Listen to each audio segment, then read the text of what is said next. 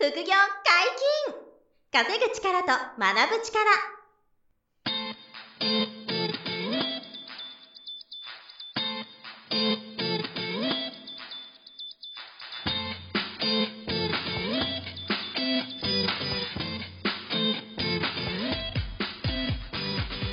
この番組は稼げるようになりたいを叶える副業アカデミーの提供でお送りいたします。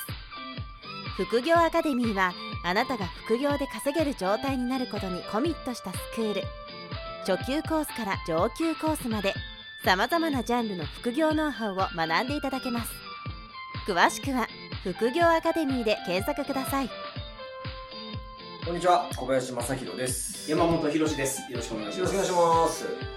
えー本日はゲストの先生がいらっしゃっております。はい尾崎浩二さんです。よろしくお願いします。よろしくお願いします。副業アカデミーで、はいえっ、と、ウーバーイーツのセミナーをされてるということで、そうなんです。簡単な自己紹介をお願いしたいんですけど、します。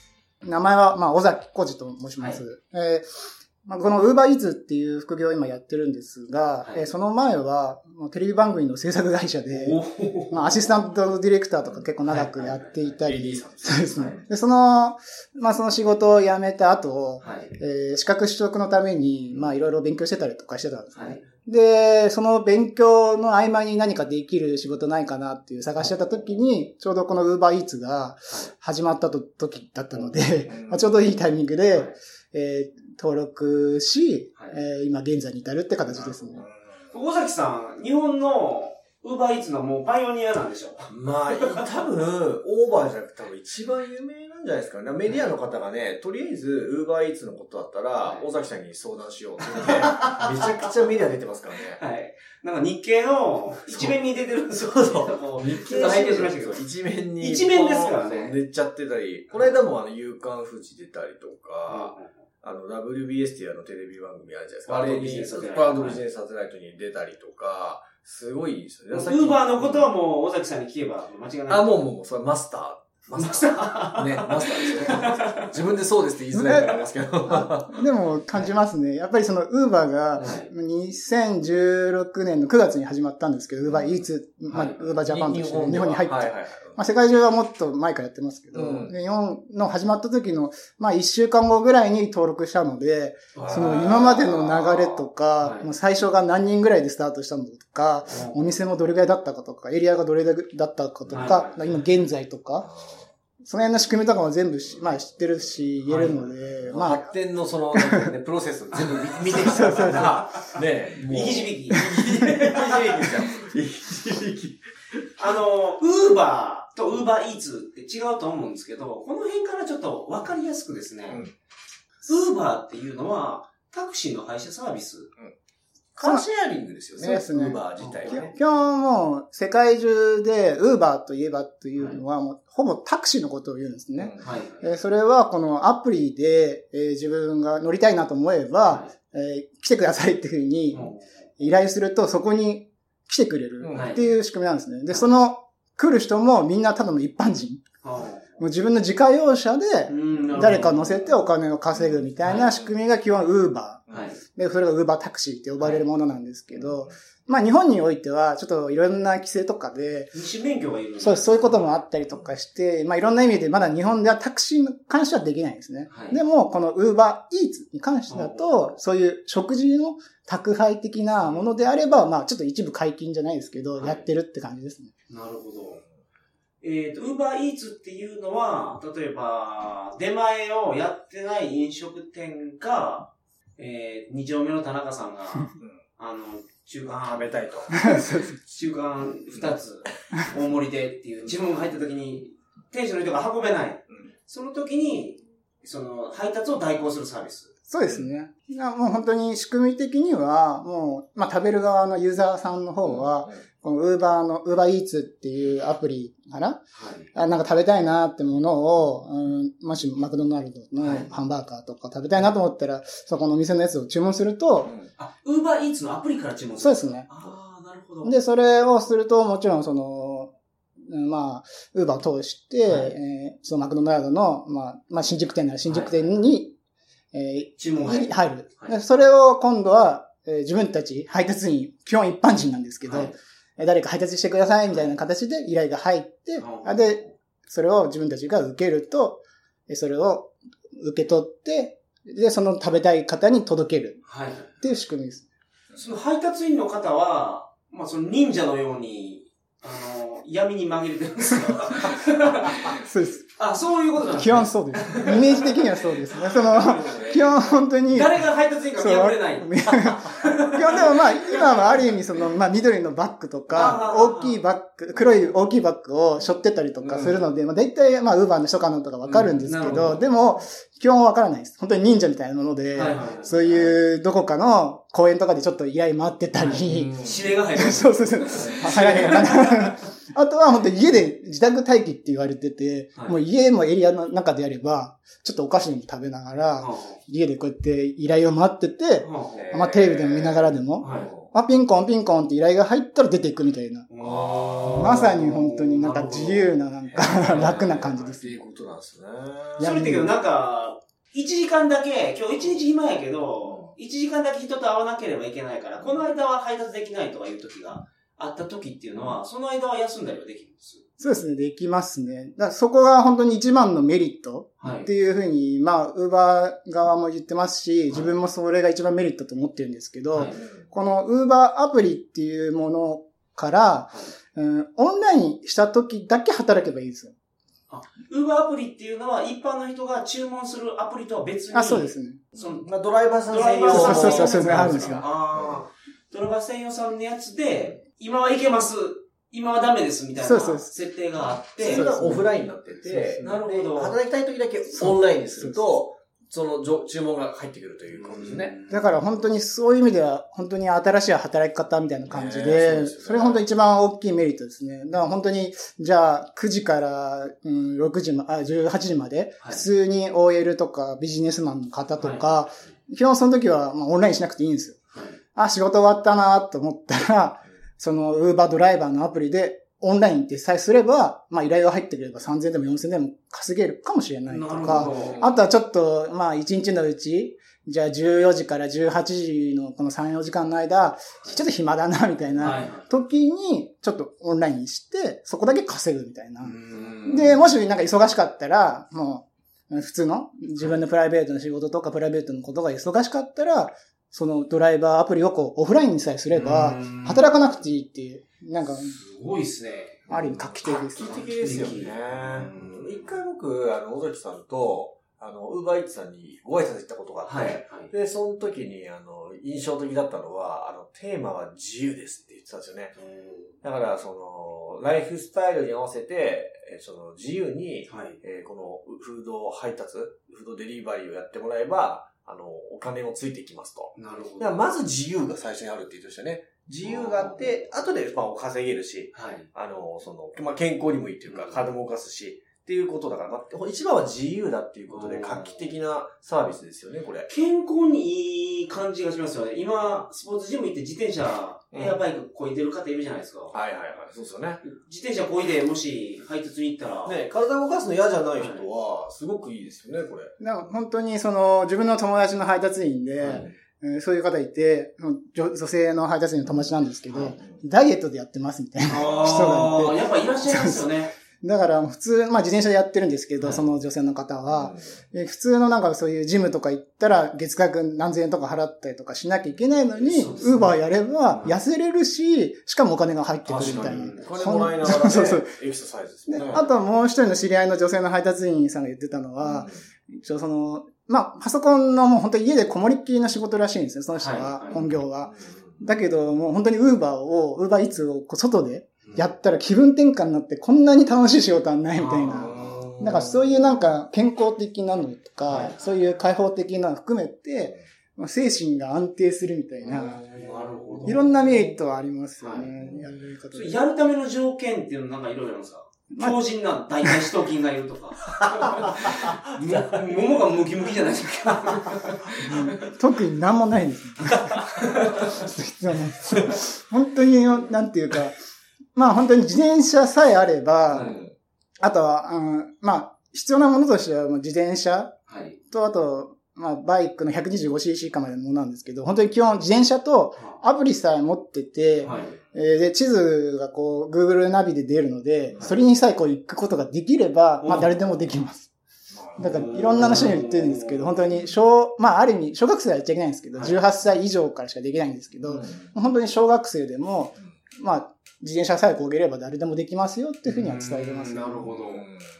自転車にスマホをこのマウントするような、あの、あるじゃないですか。はい、スマホ固定できる器具をつけて、で、地図見ながら。そうそうそう。必要なものとしてはそれですね。だその、まあ、自転車とかバイクにこう、はい、固定する、そういうスマホカバーみたいなものがああって、それをちゃんと自転車とかに取り付けて、はい、まあ、それ見ていくみたいな。なるほど。だこれぐらいがあれば、本当に明日からでもすぐ誰でもできます、気になるのはそのお給金の方なんですけど、どれぐらいいただけるものでしょう？かまあ本当に自分一番最初の Uber が、Uber Eats が始まった時、日本の Uber Eats が始まった時からやってるって言ったんですけど、基本、まあちょっと稼ぎの幅とかいろいろあったり、あと個人差があったり、時期的にもいろいろあるんですけど、でも大体いろんなところで自分が言っているのは、まあ朝、まあ、9時からオンラインできて、はい、で、夜の、まあ、11時ぐらいまではオンラインできるんですね。はい、そこでは働ける。うん、まあ、そういう形でずっとやってると、まあ、1日平均で1万円ぐらいは、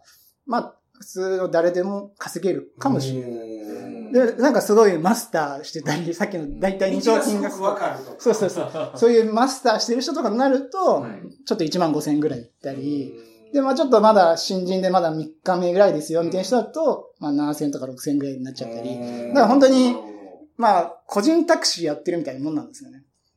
稼ぎ方はもう一番良くなる場所に行って、もう、もうプロみたいにすると、いっぱい稼げたり。なるほどね。そうか。でもそういう働き方じゃなくて、例えば今から働き方改革で、もう5時賃で会社が終わりましたと。そこからまあ3時間ぐらいはやってみようかとか。いう感じでもできるから、そその時注文がポンポンポンって入れば。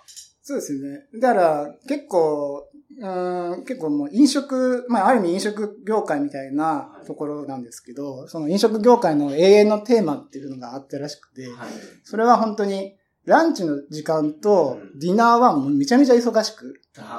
もちろんそのお弁当頼みたいお客さんもたくさんいらっしゃるし、はい、あとは夜ちょっと家でゆっくり食べたいって人も、そこ注文が殺到するんですね。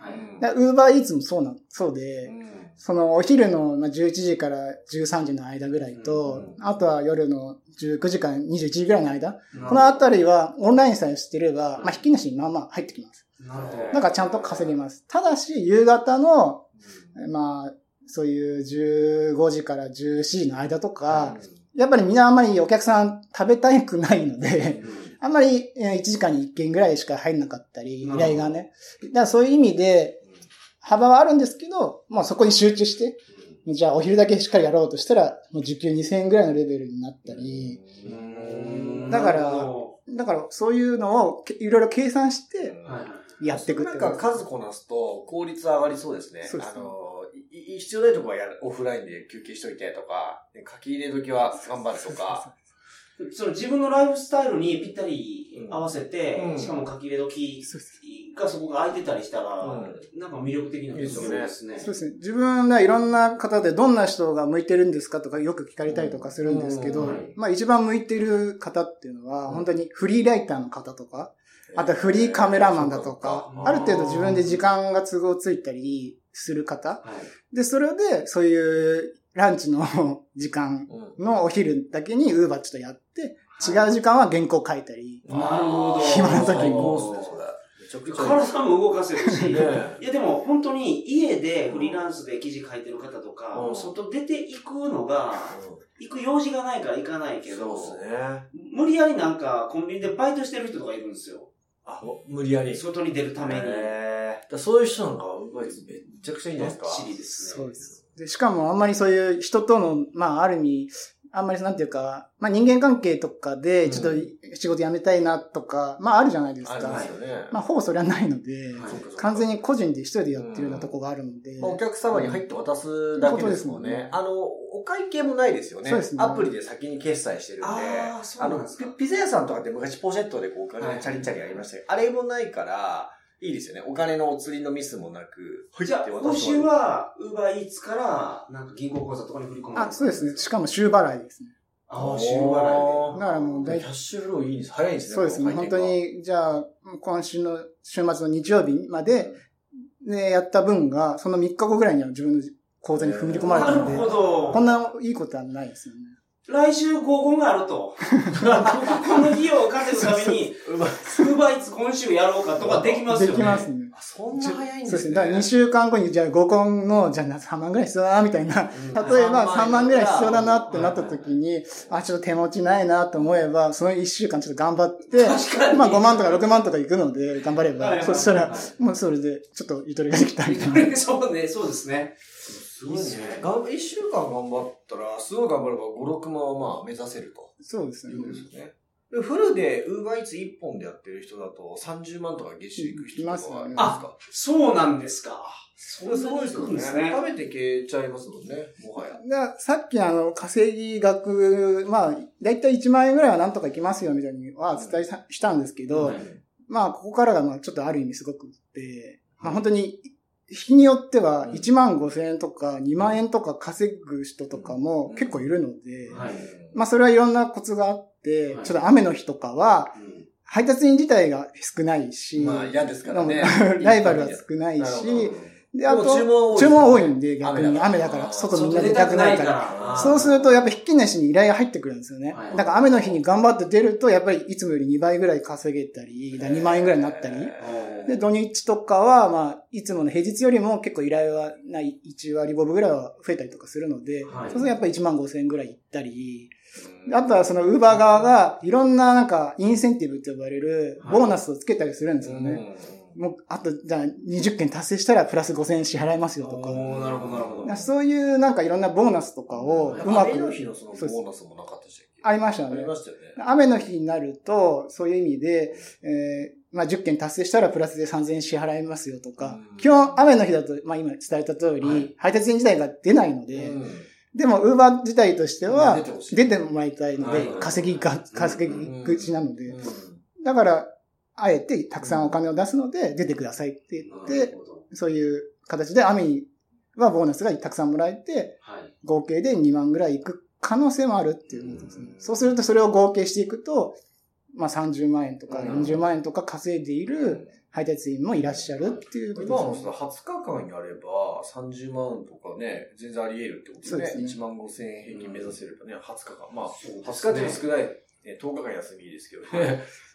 いいですよね。一件いくらが積み重なっていって、その値段になるってことですよね。そうですね。これ近くても遠くてもあれですか？ああ、距離ででしたっけ？そうですね、距離ですね。一応その、お店まで取りに行った分に関しては、はい、あほぼかからん、お金は、まあ、カウントされないんですけど、はい。はい、その、お店から、ええー、まあ、商品をお預けし、お預かりして、で、お客様のところに行った時の距離に応じて、お金の値段が変わってきますね。ただお店っていうのは自分がいる、そのところの近くなんでしょ？その、ウーバーイーツのドライバー用のアプリでオンってした近くのお店から依頼が来るんですまあ、基本近くのお店が、から呼ばれますね。なるほど。で、まあ、それで取りに行った後に、ええー、まあ、お預かりしたものを、こう、えー、3キロ先のお客さんに届けることもあるし、はい、えー、300メートル先のお客様に届けることもあるかもしれないんですけど、まあもちろん3キロ先でやると、1件、まあ700円、800円ぐらいつくんですね。はい、で、300メーターぐらいのお客さんだと400円ぐらいしかもらえなかったり。だからもちろん、遠ければ遠いほどお金にはなりますけど、って形です。リスクを聞きたいんですけど、例えばその、一番初めからカツ丼がですよね、カツが2枚減ってたとかいうことがあるかもしれないですよね。で、そのお店を信用してないわけじゃないですけど、で、その、なんか向こうにお届けした時に、なんか、ちょ、違うやないかとか言われた時に。あと、なんかこ、崩れてたとかね。あ、そうです。こぼれてた。そういうのはあるんですか？まあそういうのが、まあ一番、まあリスクといえばリスクですよね。はい、だからもちろん、まあ二つ三つありますが、そういう、えー、お客様に届けるときに、やっぱちょっとこぼれてたとか、はいはいはい、もちろんそういう、カレーとかも運ぶことあるんですけど、ラーメンとかも運ぶこともあるし。ラーメン難易度高いですね。背中でこれ背負っちゃったら、これラーメン無理じゃないですか、例えば。まあ、ラーメンとかに関しては、まあ、基本は、まあ、ちゃんとお店の人、方が、絶対にこぼれないような梱包をちゃんとしてくれてもらえるんですけど、でも、多少こぼれたりとか、あとコーヒーとかももらうので、まあ、お客さん、あ、基本はお店の方が、自分たちがこう、いろんな感じで運んでもこぼれない梱包してくれるんですね。基本は。前提はそれがあるんですね。そうですお店側でね。でも若干運んでても、ね、少しこぼれてるとこもあるので、はい、そういうのは、いやもちろん届けるときに、お客さん、いや、ちょっとこれは嫌だよっていうふうにやっぱりなるんで、はい、そうすると、あまあ、バッド評価。その評価があるんですあるんですよ。レビューっていうレビューみたいな、お客さんからが、この配達員側へのレビューで、えー、バッド評価とかがあるので、気をつけるって感じですね。それが、えー、自分は今98%ぐらいとかなんですけど、で、それがもう60%とか50%とかなってきてしまうと、まあやはり良くないので、ちょっと、うん、まあ呼び出しじゃないですけど、ちょっとそういう、ウーバーからちゃんとやってねみたいな形に取られ、なってくるので。それってあれですか、その98%とか高い数値維持してると、注文が回ってきやすいとかはあるんですか、まあ、そこは結構自分もウーバー社の方に問い合わせたとかしたりするんですけど、そこは特にないんですけど、まあちょっとひどいと、そのちょっといろんな意味でダメですよっていうふうには言われるけど、それに対してその、うん、98%の人と60%の人が依頼が、うん、多いかどうかは、そこはちょっとまだブラックボックスって感じですね。まあでも、ウーバーイーツの方に僕が立つとすれば、うん、その AI でマッチングさせるときに、うん、やっぱそれ考慮しますよね。お客さんの満足度にね、直結ですよね。ウーバーイーツとしてのビジネスとしてはね、はい、いいドライバーに多分、こう、配達してほしいっていうのも正直思いますけどね。どうしてもね。多分そう。お客さんもその喜ぶし。多分、ウーバー社としては、それはブラックボックス君にはしてますけど、多分ある、あると。思いますよね、きっと。そこは多分教えてくれないんですけど、ドライバーさんは、例えばその、ハンバーガーやったら行きたいけど、その、そばは断るみたいなことはできるんですか？受ける受けないを選べるんですかね？その、あの、配達の仕事を。あ、でも何を運ぶかわかんないでしたっけ？うん。オンにするじゃないですか。はい、その、ウーバーイーツドライバーをオンにした状態で依頼が来ましたって時点で、何を運ぶのかわかるんですか？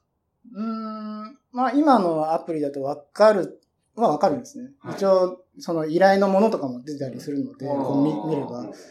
で、まあ、それでちょっと、うん、大変だなと思ったりすると、キャンセルもできるんですね、こっち側として。あ、できるんですか、うん、ああ、なるほど。で、もちろんキャンセルを何回も何回もやってると、さっきと一緒で、ウーバー側からはちょっと、なんだよってなっちゃうので、まあでねはい、あんまり自分もキャンセルはあんまりしないんですけど、はい、で、いろんな人にもあんまキャンセルしない方がいいよって言うんですけど、はい、まあちょっと、苦手な人もいると思うんですよね。うん、ちょっとこぼしやすい。いつもこぼしちゃってたみたいな。はいはい、前回こぼしたのと同じメニューだとトラウマでやってるね。あれはね、確かに。エスケープしたいな、みたいな。